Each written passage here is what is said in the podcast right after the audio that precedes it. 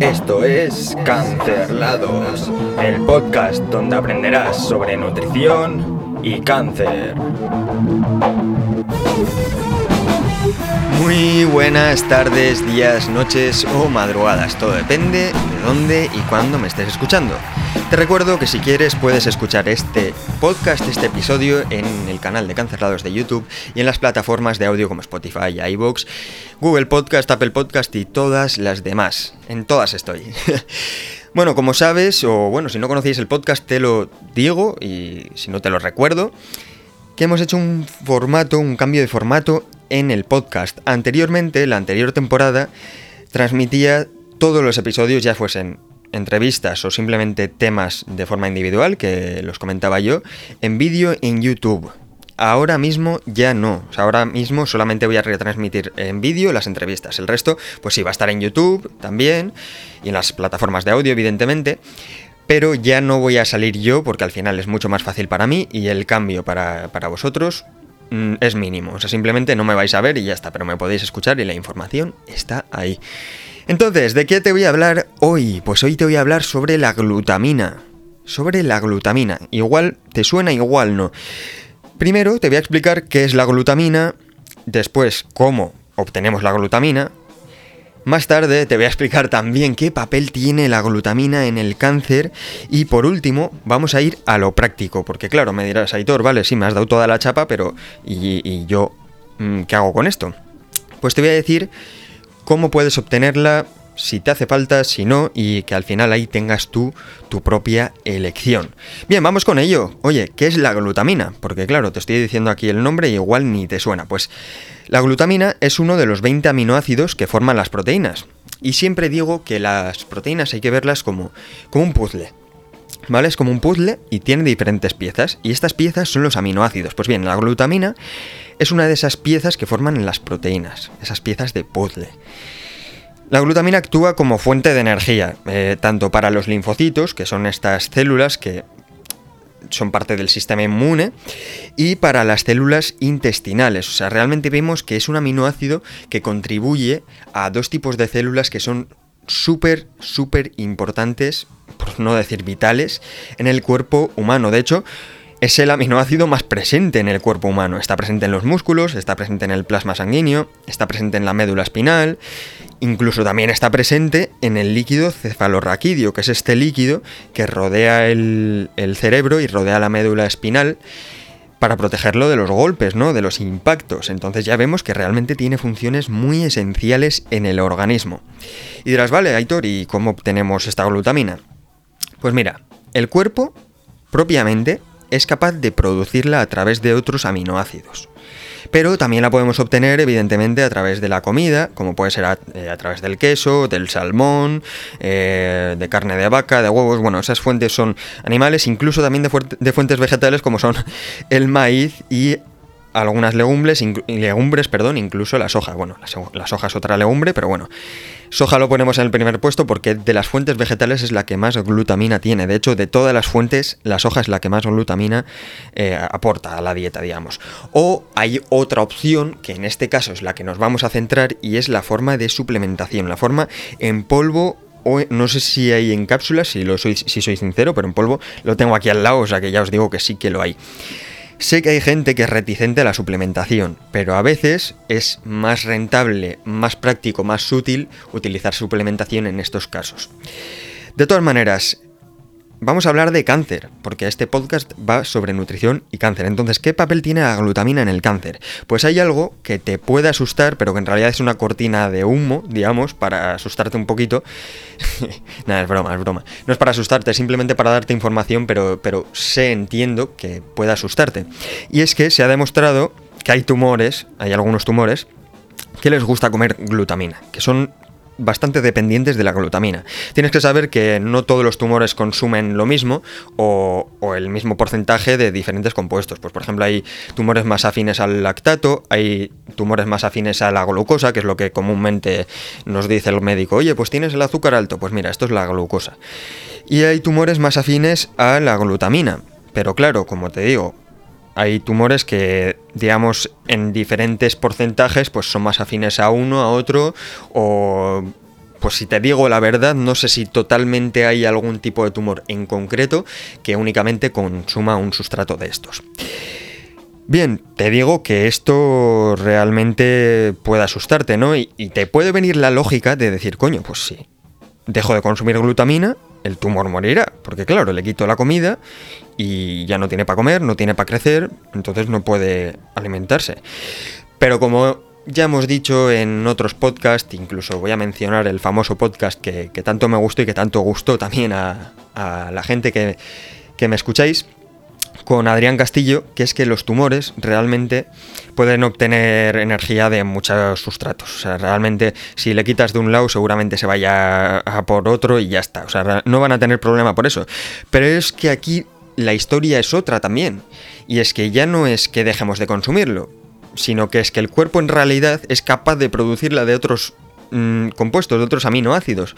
O sea, aunque dejemos de consumirla, el cuerpo lo que va a hacer es buscar la manera de producirlo por sí mismo porque es que le hace falta. O sea, realmente es un aminoácido no esencial y no esencial quiere decir que el propio cuerpo puede producirla.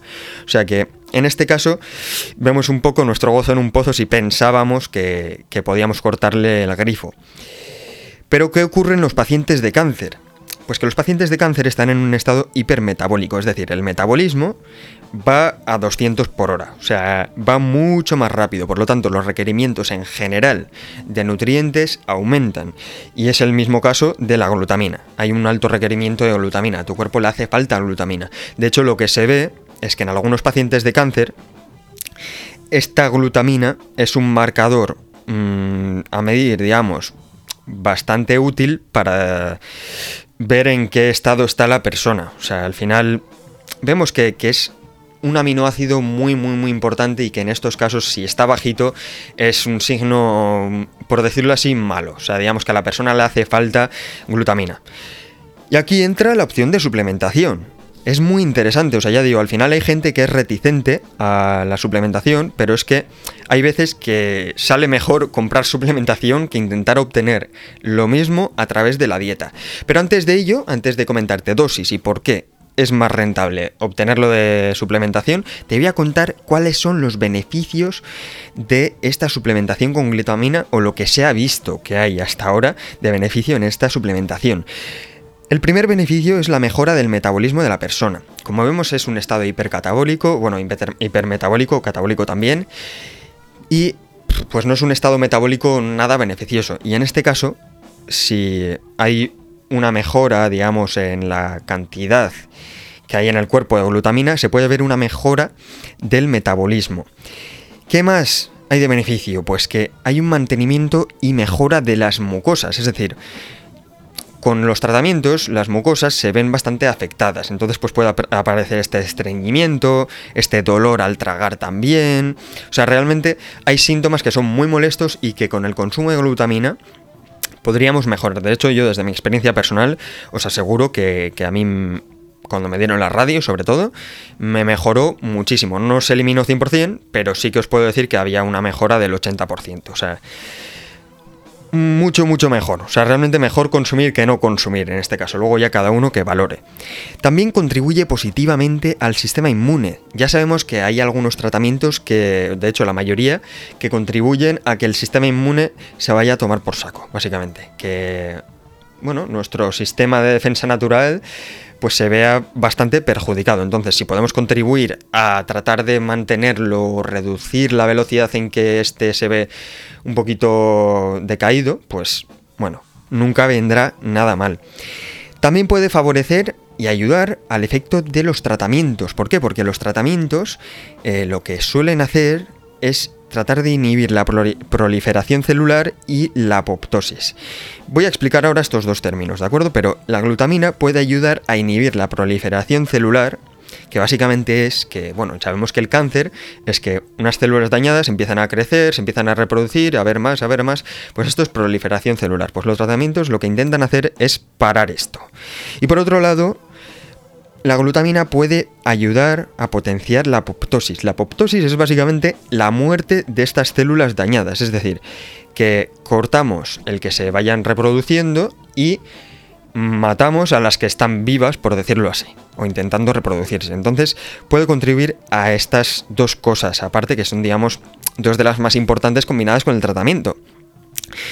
Pero bueno, estas funciones o estos beneficios son algunos de otros cuantos que son bastante importantes, pero que no hay una contribución tan tan grande. Y todo esto sin ayudar al crecimiento del tumor. O sea, de hecho ya hemos dicho aquí en lo último que puede ayudar incluso el tratamiento a parar de que crezca el tumor y a matar a las células tumorales. Entonces, vemos que realmente tiene beneficios potencialmente beneficiosos, valga la redundancia. Bueno, vamos a la parte práctica. Vamos a la parte práctica, porque claro, te he metido aquí un tostón de información que, oye, igual te ha servido, igual no, pero vamos a la parte práctica con la conclusión de que puede ser potencialmente beneficioso el consumo de glutamina. Dosis. Pues si hablamos de suplementación, si hablamos de polvo, no sé si hay cápsulas, pero si hay cápsulas, pues más de lo mismo. Si queremos hilar, fina, hilar fino, podemos ir a 0,3 gramos por kilo de peso y día. Pero bueno, que si no nos queremos complicar tanto, puedes consumir, entre 20 y 30 gramos de glutamina en polvo en cápsulas al día y vas bien. O sea, realmente no vas a tener eh, ningún problema en no hilar tan fino. Vamos a por la comida. Como he mencionado antes, pues hay alimentos como algunos lácteos, como algunos pescados como el salmón, la soja, el maíz y demás, que aportan bastante glutamina. Pero por cada 100 gramos nos aportan entre 6 gramos y 5 gramos. Entonces, pongamos el salmón. O sea, el salmón es un pescado que sí, da un aporte bastante grande de glutamina, tiene un aporte de omega 3, que es un ácido graso que va a contribuir a que no haya tanta inflamación, no haya un estado inflamatorio tan grande en una persona con cáncer, que en este caso eh, lo tiene y nos va a favorecer aportando proteínas también, porque al final una de las deficiencias que suele haber en, los pacientes de cáncer también es el consumo bajo de proteínas y es muy importante. Entonces, claro, aquí nos puede aportar el salmón, pero ¿qué ocurre?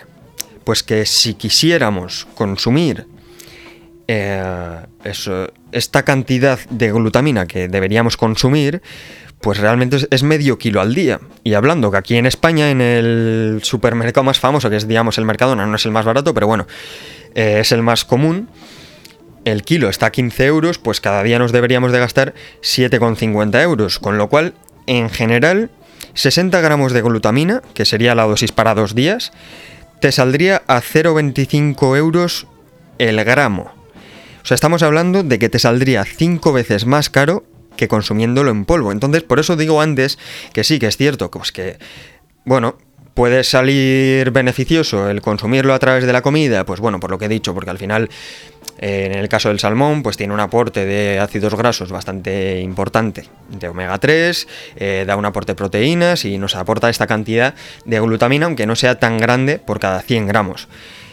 Pero es que realmente a nivel económico, pues ostras, telita. Entonces tenemos que valorar un poquito esa situación. Incluso se puede dar el caso de que, oye, ¿por qué no combinar ambas? O sea, no tienes que andar consumiendo tanta cantidad de ciertos alimentos, puedes contribuir a estos aportes de ácidos grasos o de proteínas por otras vías más económicas y ayudas con este aporte de glutamina mucho más barato y mucho más fácil de tomar que básicamente es meterte un cacito a la boca o echarlo en un vaso de agua, echas el trago y ya está. Entonces, bueno, pues hasta aquí el episodio de hoy. Espero que te haya ayudado, espero que te haya gustado. Y oye, si tienes a alguien que le puede ayudar, pues dile, oye, Saturio, que mira, que escucha un podcast que se llama Cancerlados. Te paso aquí el link para que lo escuches y, oye, pues espero que te ayude. O sea que nos vemos en el siguiente episodio. Un saludo.